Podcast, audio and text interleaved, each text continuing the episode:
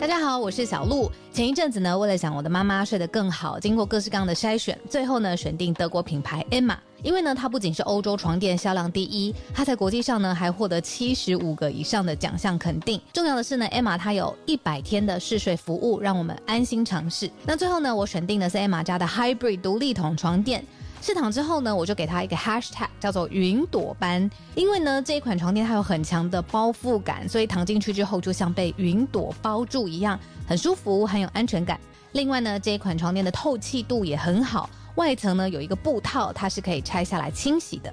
所以最近如果有睡不好想换床垫的听友呢，可以把握母亲节的期间艾玛的床垫组合最低到五五折。那输入早安新闻的折扣码 Morning，额外呢还可以再打九折。相关的优惠消息都在节目的资讯栏，欢迎大家点选链接了解更多。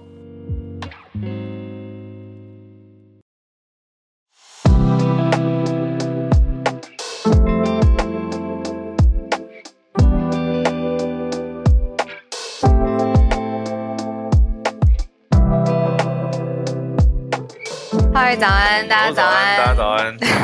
我网我的网络还清楚吗？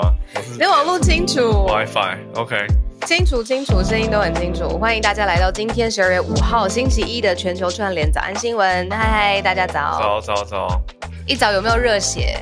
有，很热血。我现在是在苗栗的山上，跟大家连线，听小鹿播《灌篮高手》。哎呦，真的！我刚才听，我们昨天晚上我已经先听了一次主题曲，因为我知道今天要跟大家分享跟《灌篮高手》有关的事情。然后我昨天在听的时候，已经就是那种各种儿时的记忆啊，小时候看看 看漫画，然后看电视的的的那种场景，就是突然之间就是飞扑到面前的感觉。你是不是没有这一段？嗯呃，老实说，第一我认识你，我我我跟着身边的朋友关注《灌篮高手》，但是没有追，所以我说流川枫、樱木花道，知道啦，樱木花道、三井寿，当然都知道，三井寿怎么可能不知道？安西教练这些角色一定都要知道的啊，这个就是跟身边朋友打交道，嗯、大家喜欢我就跟着看。嗯，可是我自己真的收藏漫画，自己收藏漫画是猎人啊、一本啊、钢之炼金术师。哦，我们个人不太一样，个人偏好不太一样。但你这么热血篮球，是因为你这两天去看篮球？诶，不，也是因为我昨天去看篮球，而且我这边特别要 shout out，就是我们听友有一位叫做 Serena 的，嗯、我有答应他的先生今天在节目上面跟他打个招呼，Hello。Serena，我我我昨天去新竹工程师的主场，就是看在新竹县立体育馆，然后他的先生刚好是整个工作 staff 的其中一位，然后他来打招呼，很热情，就说他太太每天都有嗯、呃、听节目，我在这边特别跟你说谢谢谢谢 Serena，我跟你说。怎么样？我，我昨天，你昨天也遇到听友，我昨天也遇到听友，而且我在一个很慌乱的情况，我在台中的饭店要出发的时候，准备上游览车的时候，嗯、有人跑过来说：“你是浩尔吗？”然后我就说：“我我戴着口罩，为什么会被认出来？”他说：“我听你的声音，因为我常常听你们节目，就是我们听友啊。哦”他就在那个饭店兼职，我就想说，怎么就是刚好他在早餐早餐区服务，我想说怎么会这么被认出来？当然会，当然开心。然后，对啊，谢谢大家来打招呼，像是昨天在台中饭店的这一位，嗯、然后还有 Serena 的先生也来打招呼，这样子。那，哎，我要我要讲两件事情呢，我待会再跟你聊。好就是 《灌篮高手》他要有一个在日本其实已经有一个大结局了，待会再聊。就是为什么我们今天在在开播的时候跟大家分享。那我想跟你就是。同回应就是同一个类似的话题，就是因为昨天在新竹县立体育馆，其实大家看篮球的人蛮多的。然后，呃，因为就是老公有安排，我们坐的比较前面，然后我就有收到就是比较多的讯息，就是说哦，我有看到你，然后谢谢你在早安新闻陪伴大家每天早上。然后我昨天就我心里想了很多，就是嗯，除了我们。哦，就是我被大家提醒，就是陪伴的感觉。然后，嗯，我觉得有一点有一段时间我有点忘记了，比如说，嗯，新生活有点手忙脚乱啊，或者是有的时候工作衔接的很紧的时候，我就觉得啊，这是一个，你知道，有点，懂，有点，有的时候会觉得哦，有点啊，撑不过去。对，可是，可是最核心的那种陪伴，然后大家出门的时候有一个熟悉的声音，我觉得我是感到很很荣幸，也很也很也很谦卑，然后也很。也很谢谢，就是我有这个机会的。这是我昨天在看球的时候，我被提醒的一件事情。所以我，我今天早上，我跟你说，我以前那个带闹钟带，就是带叫个七百五十次，我才有办法，就是你知道拖着，就是睁开眼睛哦。然后今天就是好，我就是被提醒了这件事情，所以我我我就是没有什么赖床，我就赶快来看今天，因为。幕后是说，星期一其实是我们最难选题的时候，因为六日媒体的作业不像是平日那么紧凑，那么太换快速这样子，所以我今天也知道那个时间比较赶一些，所以我就飞也似的飞起来工作这样。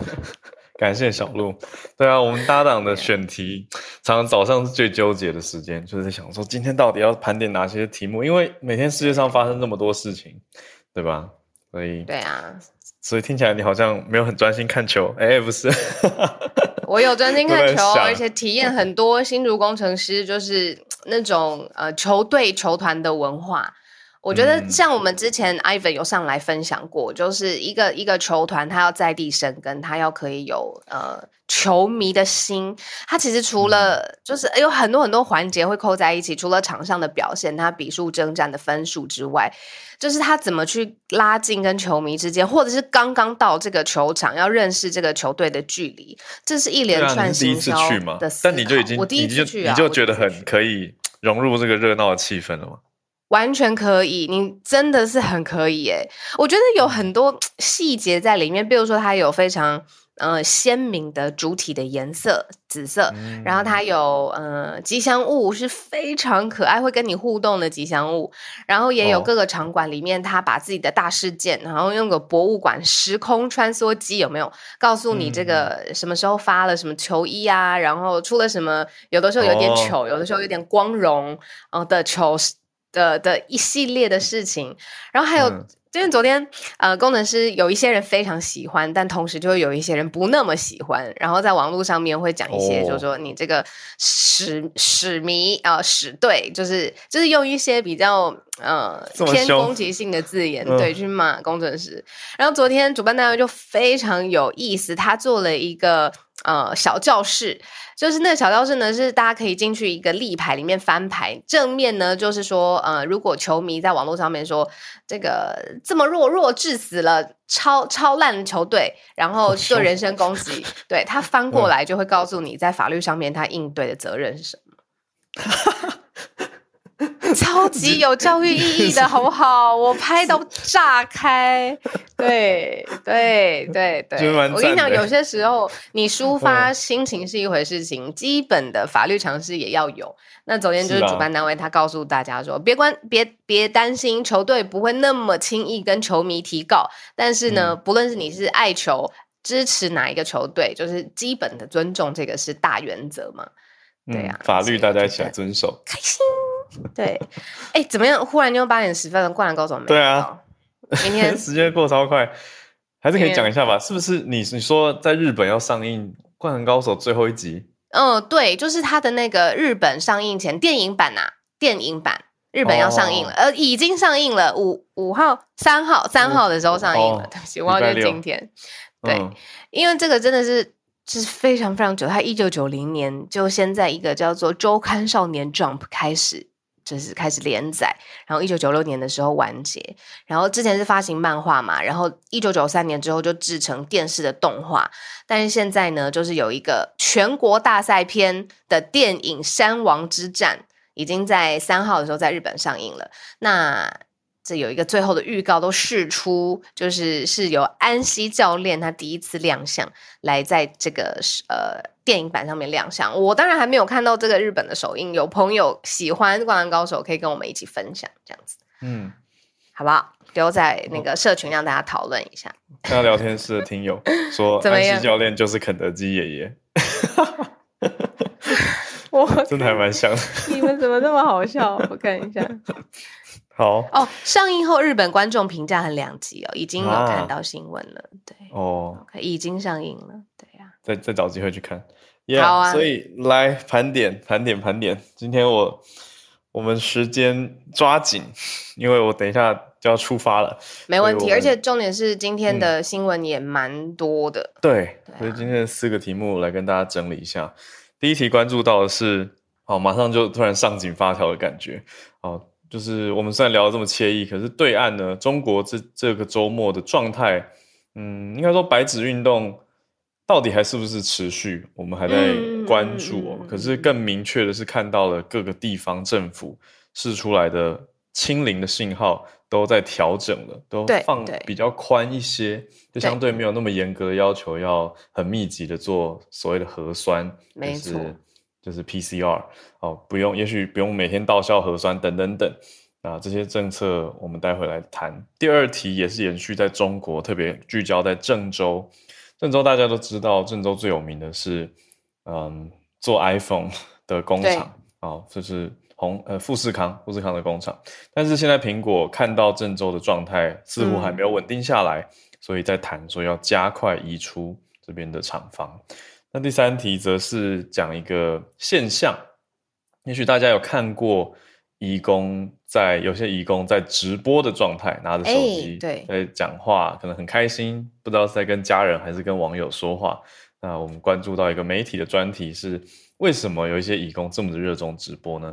那最后纽约出了一个很特别的职缺，不知道找到人了没？年薪五百万，嗯，要来找灭鼠达人。好，所以呃，轻松一点了，最后一对，比较轻松一点。轻松一点的题目，那我们还是从第一题开始看起。好，已经有一些些微的变化了哦。就是早安新闻已经陪大家讲了好几次的白纸运动，主要原因是是因为数十年来这种对于政治，尤其是最高领导者的抗议，已经形成了一个对北京很罕见而且很广泛的挑战。好，那针对这件事情，最刚刚开始就是乌鲁木齐，因为严格的清零的政策造成了死伤。那严格的清零政策也大幅度的影响着中国各地的，你说日常生活也好，经济发展也好。那这样子白纸运动抗议在各个城市开展之后，从上个星期四开始哦，包括广州已经开始有民众可以返回工作的岗位了，在重庆。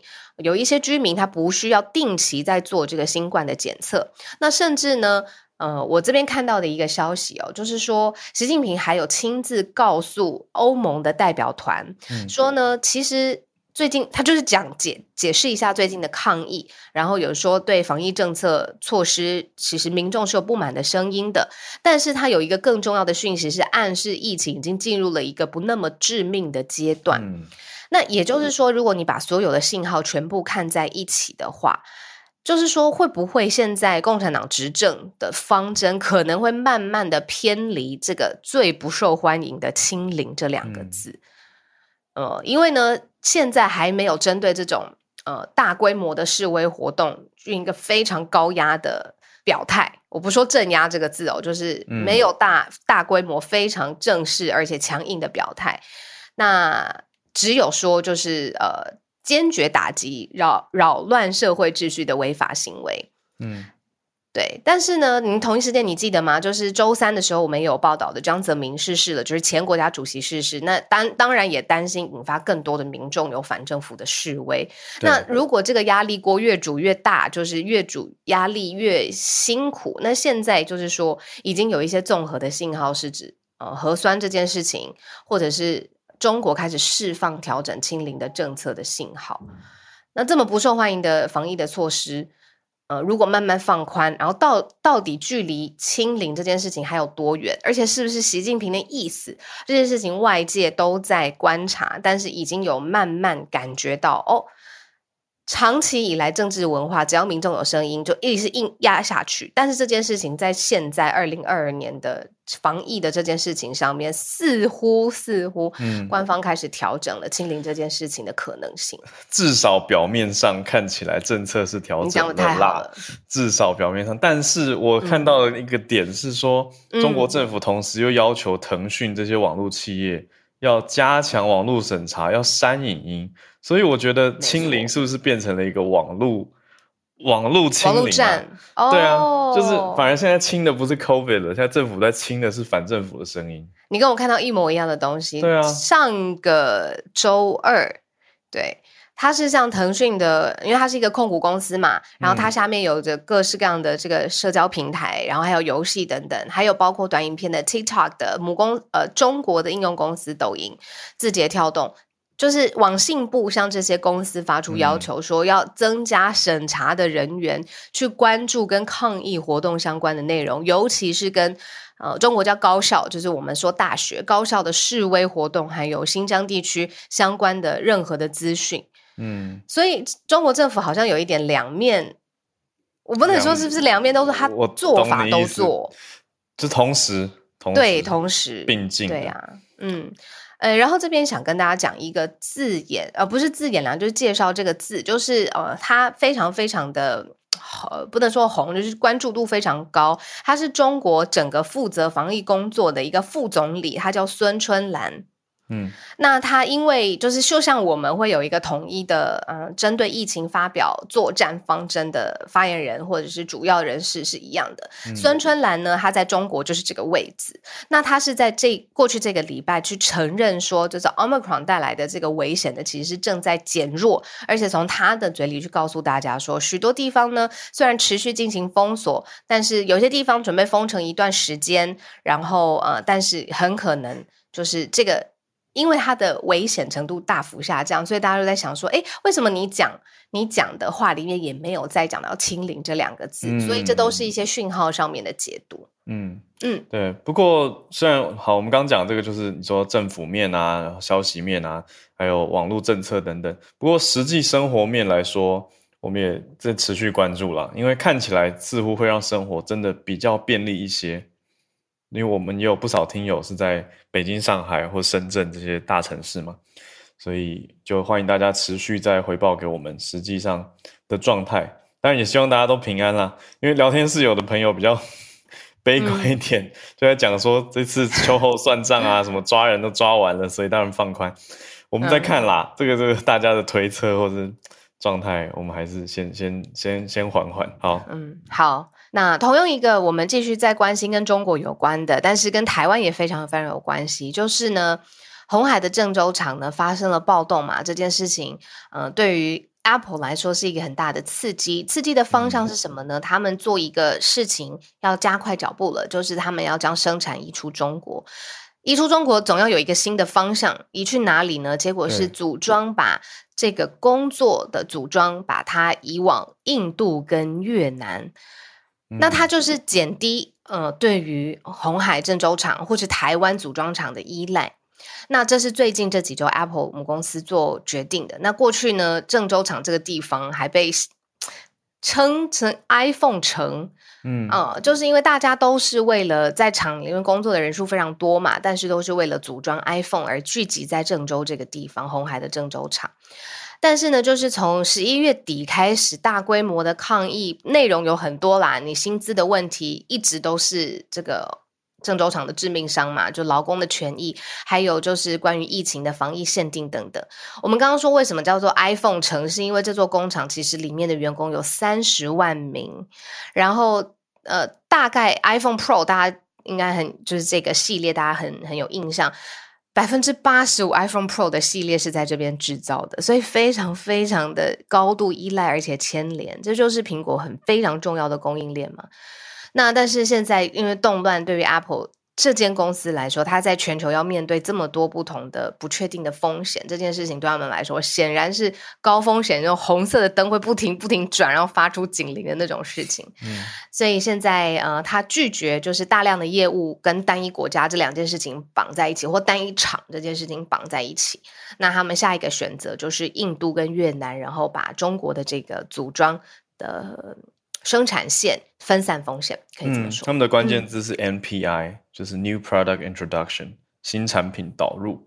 这个讲的是说叫做关键的前期工作。所以 NPI 的概念就是说新产品从开发到量产的时候的这个规划过程。所以它不是只是把制造移出去，就就是制造这两个字而已。因为制造包括的细节很多嘛，你说整个流程或者说整个供应链，但他这边特别讲的一个关键字是。NPI 就是希望可以在中国以外的地方也可以有 MPI 新产品导入，所以现在大家在看的是说，呃，这些其他地方也要有能力做 M MPI，不然的话，它还是会被放在一个比较次要的位置。这是供应链专家讲的，就是小鹿刚讲到的越南啊、印度等地，嗯、对他们可能目前还是制造或生产的能力是有，可是可不可以做 MPI，、嗯、这些是大家在看的重点。对啊，那我们呃聊天室 Jeff 说，哦，这个关键点在于苹果产品最终上市不需要影响它嘛？那最终上市，嗯、你看这是可能每一年的发表会，可能是刚刚结束之后全员又动起来，然后为了下一次更加的，嗯、你说伸紧螺丝、拴紧螺丝，对啊，那这个组装又是呃所有产品的那这么重要的一部分啊，所以希望分散风险了。对啊，我看到的我脑中的画面，苹果是一个。嗯那个大一双大手，他在调整他的各个地方的分、嗯、生产分配，他可能希望，比如说中国这边调降比例，可是不会完全拉掉，可是会提高其他地方，比如说印度多一点 iPhone，那比如说越南可能多一点 AirPods，多一点、嗯呃、Apple Watch，然后笔电等等，就是要去把这个比例做一些调配，而不要单一的压过多。没错，是我目前看到的。今天的第三题呢，我觉得可以跟大家一起延伸聊天一下，因为它不是硬资讯的堆叠，但它却是一个社会文化现象很直接的体现。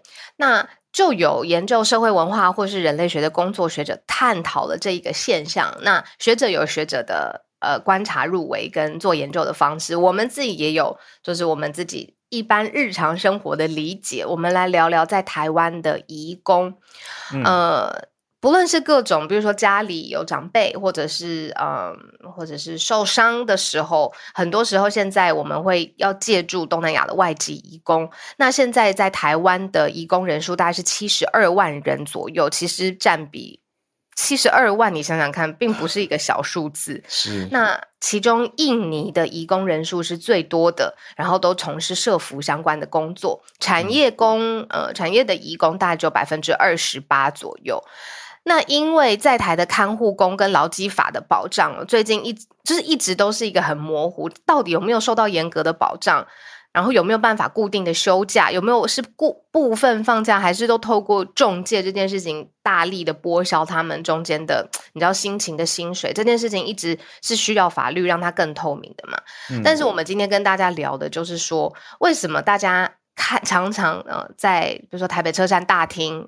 看到义工的时候，发现他们那么爱直播，几乎是五个人当中就有两个人在直播。他们不是在聊天，而是开直播，有可能是吃美食的时候，嗯、或者是他呃随意的在就是可能公园或台北站随意的走走也要直播。然后或者是你知道各个雇雇主家的厨房啊、小公园啊，甚至睡觉之前的床，大家都在直播。为什么？嗯大家可以在聊天室跟我们讲一讲，你觉得那个心理，你哎，你直播需要有一个固定的受众，你直播给谁看，而且要聊些什么东西？大家可以跟我们聊一下。嗯，你觉得能给家人看吧？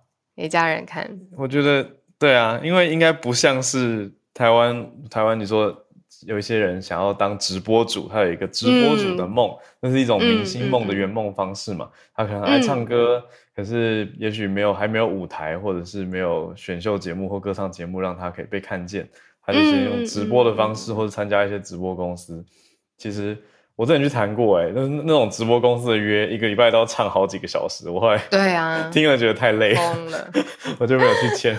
对，我虽然喜欢唱歌，可是我没有想要每天变成一个工作。对，那有一些人喜欢嘛，但是但是我们讲的移工的直播，我觉得又很不一样。很不一样，那就有文化学者他们特别去调查，嗯、就是说手机对于移工来说，其实是生活当中的一个喘息的片刻啦。那直播他们不太关心到底有谁来看，不像专业，不是说专业，就是说日常如果在产出内容的话，你会非常在意手机有多少人上线嘛。但是直播对他们来讲，就是一个。呃，生活上面喘息的空间，然后让他们有喘息，然后让他们呃，之暂时的离开，就是跟雇主朝夕的相处啊，然后还有有的时候可能语言上面沟通不来，然后有些雇主可能他在他在他自己的呃情绪表达上面可能。移工也不是特别了解，当然互相就会有一些误会产生。那看直播，然后跟别人直播，然后甚至是你知道，他就访问了其中一个人，他是嗯，就专门拍一些后院里面的木瓜、青菜啊、九层塔呀、啊、小花，就是其实他不是真的有什么，你说哦，重大事件对要表达，我不是说哦，我现在拍到了一个重大的暴动，我来跟他报道，嗯、不是这种。对，然后没有人看直播，他们也想开。然后就算是一个人回话，用他们的家乡的语气打招呼，或者上来互动也好，就是他对他们来说，就是生活上面的一种调剂。嗯，对啊。那甚至是呃，也有一些他们同乡的，呃，来自同样的人，会很好奇在台湾移工的生活是什么，也会有一些咨询。然后所以就就在台湾就有一些特别的情况，就是好。你不用在外面这样子走路随便晃荡来开直播，你到这种移工协会里面的办公室来开直播吧，让大家可以好好的了解，就是在台湾的移工生活是怎么样。那就是呃，曾经也有开始的时候，就会有比如说几百位的观众来观看。那直播结束的时候，因为这样子的主题，甚至有六千位的人看过这样子的直播。所以就是你知道，直播它是一个工具，它可以调剂，它也可以变成是一个跟家乡同胞沟通的管道。嗯、这也是一个很特别的媒体的专题，跟大家分享。啊、因为像有聊天室有听友补充到嘛，就是有些义工的休假日其实真的比较少，可能比如说看护的话，也许有的是一个月才一天或者几天的时间，工作很辛苦。那直播就是报平安。或者是让家人看到自己过得还不错，打扮得漂漂亮亮。我想这个是举世皆然吧。大家在直播的时候都希望自己形象是好的，都希望让人家看到自己比较好的一面、愉快的一面吧。那很忙、真的很累的时候，大家也不会在社群贴文啊，对不对？就是很多朋友都是都跟我说，哦，大家都看到什么我贴文社，不是我啦，我讲的是朋友，他可能在国外工作，也许是在光鲜亮丽的公司。然后大家就觉得说，哦，他生活上过得很好，可他就说其实很累很忙，但是社群会贴出来都是去度假的时候。我觉得讲起来，其实这种心情就蛮能能够理解了，就是分享一个自己比较悠哉呃优雅的片刻吧。我觉得有有这层的含义在。对，然后听友也在聊天室说，有些义工很喜欢开扩音，手机开扩音，好像真的有这个。状态，对啊，哎、嗯，耳机对他们对，不知道为什么，可能一边我我自己看到常常是一边要推轮椅，是连接吧，是不是？你你一边要推轮椅，你手就很难把手机贴在耳朵旁边啊，所以就干脆直接放着，边、嗯、推轮椅边聊。嗯，这种我也我也常看到在公园或路上。你之前在呃香港的义工更是。就是你知道，在那个中环，他们假日真的是就席地而坐，然后那个面积可以蔓延非常非常大片的面积，全部都是义工在互相慰藉。那个时候哇，才十年前，他们就很常，就是每一个人都用一个手机，然后再再跟家乡的人联系。那现在只是多了一个直播这样子的产品。嗯哎呀，八点三十分了，今天时间不够，你随时哦，浩尔。嗯、好，我其实差不多了。好好好，我准备出发了。对，没问题。去翻译。好，好，那你那我就挂着听。对，你挂着听，然后大家可以准备。我们今天小鹿要盘点最后一题，然后大家等一下就进全球串联的时间，所以大家可以预备题目来举手跟我们分享。好，没问题。今天跟大家最后一题呢，是我们。讲讲看一些轻松的消息，是在纽约。纽约呢，大家生活的时候一定常常知道，街道上啊、地铁上哦，尤其是地铁那个老鼠的肆虐哦，真的是不像是那个动画《Ratatouille》那么可爱，就是在那个厨师的帽子里面教呃呃新手厨师怎么样。下厨不是那么可爱的。纽约的老鼠，首先它们很大，再来它们也有卫生安全的相关的疑虑，然后它们肆虐起来，不论是在餐厅或是街道上、地铁里面，真的是会让人吓到的这种。好，那它号称是全美人口第一大城嘛，也真的是这样子。那现在在招聘。灭鼠总管人选条件是要硬汉的气质 （masculine），然后要有神气活现的态度。但是为什么这么活泼泼的这个招聘广告受到瞩目呢？那是因为他们的年薪上看五百万台币。哇塞，这个五百万台币可能对标在台湾中高阶的主管，也不一定会有这样子的的的薪水阶层嘛。但是就发现说，疫情出现之后，纽约的老鼠数量是暴增，所以纽约的卫生局就表示说，街道、地铁甚至家中看到老鼠的几率增加了百分之七十一。所以呢，现在的这个纽约市长叫 Eric Adams，呃，艾瑞克亚当斯，他就在 Twitter 上面写说，说最痛恨的东西呢，就是莫过于老鼠了。如果你有纽约市需要的干劲、决心，还有杀戮的本能，啊，怎么这么直白啊？就是说，可以对付纽约市不断繁殖的老鼠，那这个梦想的工作，高薪，哇塞！最低十二万美元，最高十七万美元，其实都是蛮优渥的条件。那你必须要有一个学士的学位，嗯，为什么呢？然后必须要住在纽约。哦，轻松一点的话题就是跟大家讲说，现在你要招聘啊。科技业大裁员啊！挑战最前面刚刚做了一集，然后可能因为我们推出的时间有点慢，但是觉得诶科技业这个特色还是蛮蛮值得盘点的。但是呢，其他行业它如果市场上面有需要，其实它的招聘是不会停止的。就像是这么硬的需求，对吧？它就是要灭鼠，你要有灭鼠的胆智勇，胆智勇。智胆勇，要有胆量、智慧跟勇气，然后呢，也要就是当然为了这样子好的优渥的条件，你要符合他说你要住在纽约，然后有学士的学位，那这是由市长召开的一个招聘的内容。对呀、所以这个是我们今天盘点的最后一题，然后跟大家分享一些呃。轻松一点的纽约的消息，那你们理解我的纽约对我来讲有一个很特别的魔力，在那座城市什么事情都可能发生。那果真这种活泼泼的高薪的招聘广告，灭鼠硬汉，真的是今天我们盘点的最后一题啦。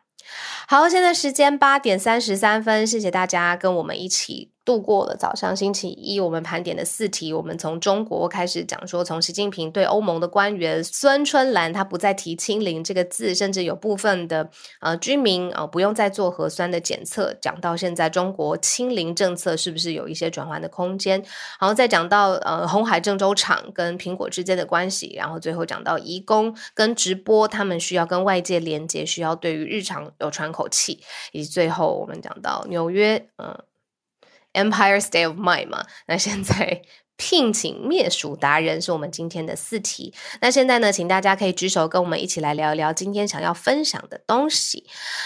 然后我先请朱小汉上来跟我们聊聊伦敦的事件。朱小汉早安，早安。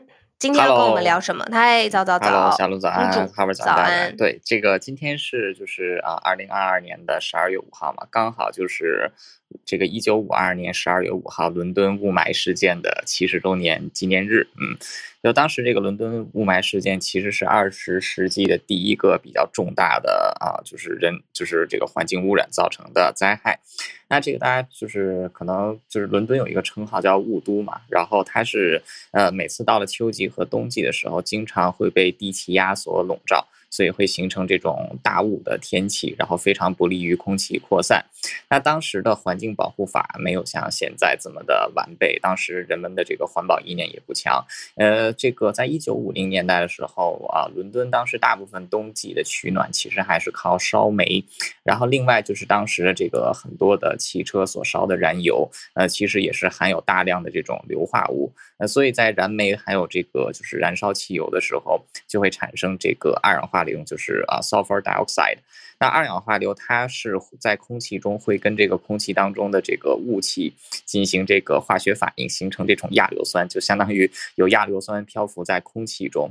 那就从十二月五，从这从一九五二年的十二月五号一直到十二月九号，是造成了连续五天的这种大雾霾的天气。那这个当时伦敦有超过十万人，就是这个超过十万人是到医院去求诊，然后因为这个对，因为这个亚硫酸吸入这个口腔。和呼吸道之后，它会灼烧你的这个黏膜，所以就是有严重的咳嗽，然后会就是严重削弱你的免疫力，导致这种各样各种各样的并发症。呃，所以光是在五天时间内，就是这个因为这个就是呼吸性疾病死去的这个伦敦市民就有超过四千余人。呃，然后之后的这个、对之后的后遗症前前后后又至少造成了将近八千人的死亡，也就是说，在一九五二年这个就是年底结束之前，嗯、这一次的伦敦大雾霾合计的死难者人数是到达这个一万两千人以上。上万人。对，而且就是因为它当时雾霾非常严重，再加上伦敦当时又有大雾，呃，所以交通事故也是非常的 严重，嗯、因为路上的车都是看不到行人。嗯、就是我现在头像换的就是当时的这个呃，就是这个唐唐宁街外面的这个样子。就是已经是雾茫茫一片。那这次事件之后，对整个欧洲是敲响了警钟啊。那英国以英国政府为起始，欧洲国家还有这个美国、加拿大都陆续推推出了多项啊，这个多项 这个多项的环保法案，呃，以及就是这个进行这个清洁能源，尤其是把这个就是煤炭里面的硫化物要去掉，呃，燃油当中的硫化物要去掉。那在这次事件之后，就是啊，陆陆续续通过多项法律。那在欧美国家，像类似的这种严重的空气污染，也就比较少出现了。哎，今年这个伦敦市政府也是，就是啊，为这次的这个就是七十年的这个纪念日，呃，有一些这个相关的活动，另外也有一些相关的教育议题，呃，也是提醒我们，就是啊，这个啊，一定要保护环境啊，不然这个真的真的是会死人的。嗯，就是这样。谢谢。嗯，真的是有，我这边同步也看到了，就是说当时因为无烟的煤这种技术不普及，一九五二年嘛，然后价格也非常的昂贵，所以当时就算想要改造，就是居民里面的暖炉。但是清洁能源就会花费非常高昂的能源的革命。那当时英国又刚刚经过二战，所以没有想要负担这笔金额的这种能力或者是意愿吧。那当时大家就可以想象说，伦整个伦敦城里面到处都是听到咳嗽的声音，然后这种极端天气造成的死亡率，像刚才朱朱跟我们讲的，就是是平时死亡率的四倍，然后等于说一次的这样子的。呃，烟雾弥漫的时间就夺走了上万人的生命。对，那这是我们刚刚看到英国历史上最恐怖的雾霾，两个月杀死上万人。那现在就是说，不是说一个嗯悼念日吧，应该是悼念，去想说这个污染的隐患啊，或者是你看极端的气候，真的是你知道这个雾霾的事件，真的是会让人没有生命的哦，这个。那现在有说，呃，伦敦的特产就是雾霾啊，呃，严重的雾霾，冷风过境，空气凝滞。可是这种致命感，希望随着科技啊，或者是意识的上面的改变，这种致命的感受或者是致命的事实，可以越来越降低啊。谢谢猪猪。哎，为什么猪猪今天想要分享这一题啊？啊，因为刚好是七十周年嘛，啊，所以，这个，哦，我觉得你刚好看到这个，是不是？啊，因为呃，对对对，而而且就觉得就是这个呃环保议题还是要多关注一下嘛，所以就分享一下。嗯，太好了，谢谢猪猪，今天又带我们到伦敦，非常的充实。朱小汉，从纽约到了伦敦，哈哈哈，朱小汉，谢谢。好，那接下来我们邀请叶老师，叶老师今天要跟我们分享什么呢？老师早安，早，小鹿早，哈尔早，早。今天要跟大家分享的，其实这个，其实在。呃，这个节目里面也提到很多次，算是一个慢新闻吧。就是那个在伊朗，因为那个阿米尼事件引发的抗争，现在终于有了结果，就是那个所谓的道德警察已经被废除了，就是他们的那个伊朗的总检察长在一次的宗教会议上面宣布说，他们要废除所谓的道德警察，那另外也要这个检讨头巾法。那我查了一下，嗯嗯嗯，对，头巾法就是要求说头巾要怎么穿戴，因为他们的规定好像是要把头发全部都遮住啊，一点都不能露出来。对，那我查了一下，发现说所谓的道德警察，道道德警察其实或者说那个伊斯兰宗教警察，他在他们的那个原文里面好像是念作穆塔韦，嗯，那他是。其其实它就是说，照理说啦，它其实是有两个功能，一个是禁止这个拜德行为，另外一个是推崇道德行为。嗯、不过好像多半都是呃比较负面的，就是在那个取缔。那事实上，包括就是很多这个伊斯兰国家里面都有这个道德警察，对，包括沙乌地阿拉伯啊、伊拉克啊，甚至于连马来西亚都有。对对，那就是。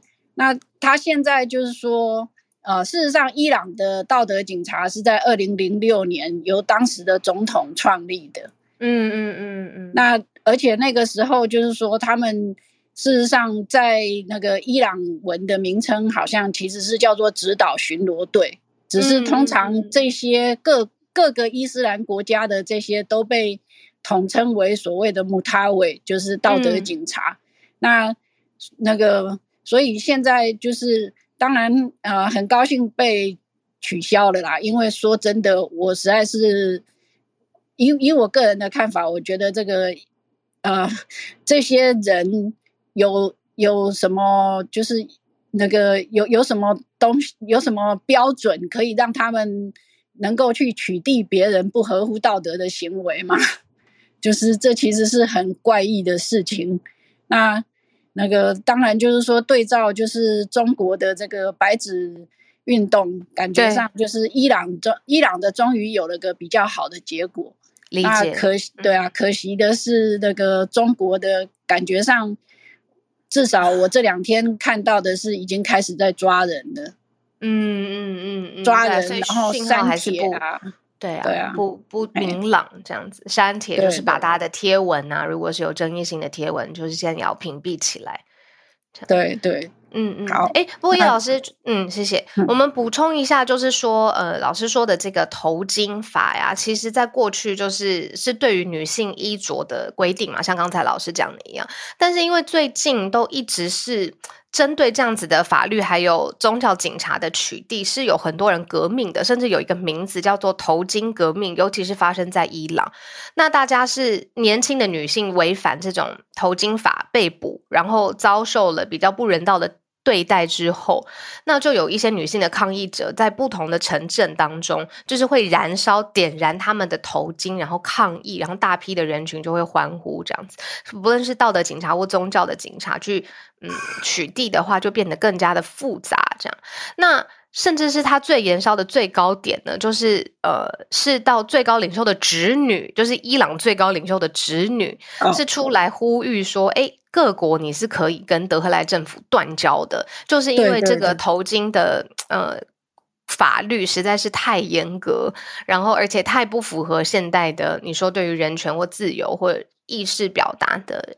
的这种大的思潮，这样子，对啊，那所以现在叶子老师又带着我们重新了看了一下伊朗里面的头巾法，嗯、它里面最主要像刚才老师讲的，就是说，嗯，它的是一九八三年颁布的法律，在。所有的公共场合里面，妇女都要披戴头巾，然后是由这样子宗教道德警察来监督。如果呢，你不戴头巾或露出部分的头发哦，或者是戴出一个不合规定的坏头巾，就是怪怪的不合规定的坏的头巾，那你可能直接被抓去关。那这一系列的这个头巾革命的起头，就是呃，有人被关了之后，在医院就昏迷，哦，就昏迷，然后送医之后就死亡了，就是显然是有不人道的对待嘛。那所以就是不断的延烧，这是伊朗的头巾革命，呃，是看这个印伊朗的这个百年的政局跟女性之间的关系。那刚才叶老师做了一件很好的事情，就是特别厉害的事情，就是去对照说，你看每个。政府的体制跟人民跟文化之间的关系不一样，可是有些抗议可以得到缓解，有些抗议会得到讯号模糊的，你说从上到下不一致的这些回应，那都是呃很值得看，就是说抗议文化到底可以得到什么样的成果。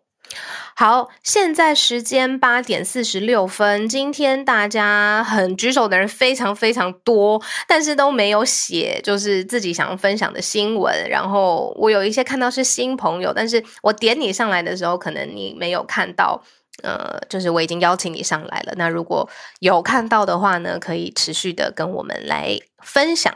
那如果没有的话，我们今天的节目，呃，但但。到时候如果没有人上来的话，我们今天的节目也可以稍稍告一段落。但是在告一段落的之前，我来看看聊天室大家说什么。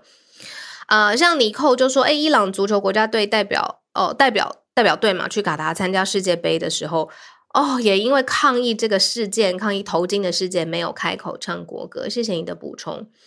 然后说：诶，穆斯兰的宗教是很特别的，没错没错。然后说是好消息。”就是嗯，针对就是这种头巾的禁令啊，然后感觉人民的抗议是有被被得到听到，而且被得到重视。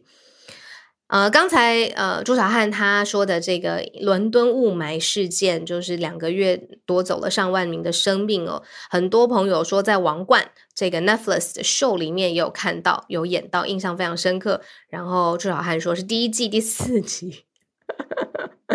没错，然后我们今天聊到的移工呢，Aaron 就说：“哎，天，香港天桥上的移工会蔓延，绵延不绝到天桥另一头，完全是啊，在香港的移工呢，真的是因为他们，我那个时候得到的印象是，他们一周只能休息一天，就是星期天的时间，所以星期天的时间，雇主也不能管他们要去哪里，他们就会全部群聚在一起，然后到平常五光十色、最热闹的地方。”呃，中中环的广场，然后席地而坐这样子。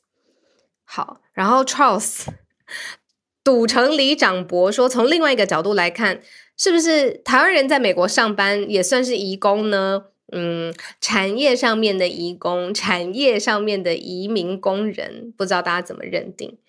呃，哎，我 Joyce 有分享说，哎，印尼姐姐说不想休假，因为没有朋友，不知道去哪里，所以要求她不休假的时候就还现金，好像也不可以这个样子。就我所知，因为中介会比较仔细的看一下，就是大家到底有没有真的是让义工们，就是工作者有好好的休息，但或许或许自己家里面的协议就不知道了。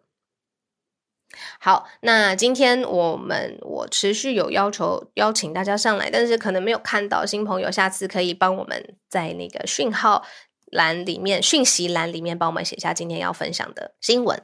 好，那谢谢今天朱小汉还有叶老师一起上来分享，跟我们串联。那今天的节目我们到这边到稍微告一段落，那明天同一时间，哎。浩尔他因为还在出差嘛，做翻译的工作，所以呢，也是我早上醒来会跟大家一起想一下，到底开播歌曲是什么。所以呢，大家也可以如果有兴趣的话，可以私信给我。其实大家私信给我们的 Instagram 或者是我们的 Facebook 或者是、呃、社团里面，我们真的是随时随地都有在看。所以呢，如果想要听的歌或者是对你的歌有特别的兴趣哦，讲到这个。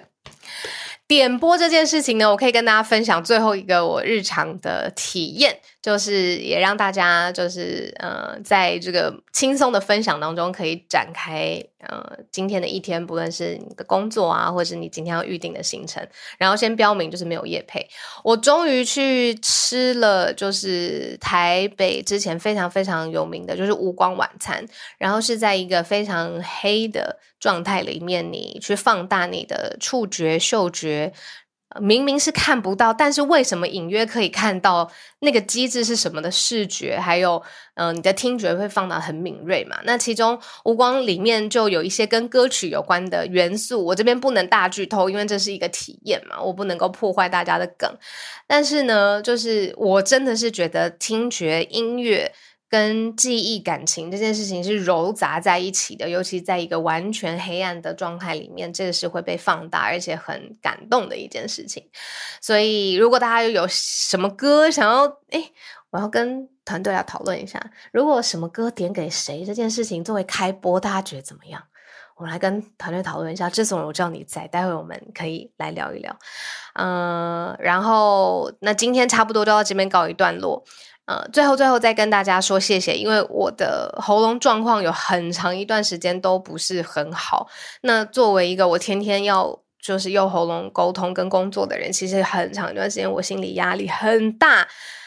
然后，但是这又是一个比较久的没有办法立刻恢复的症状。那现在我觉得我在心理调试上面已经可以接受说，好，如果今天声音状态不好，那我还是可以跟他和平共处，然后把我的工作主持完。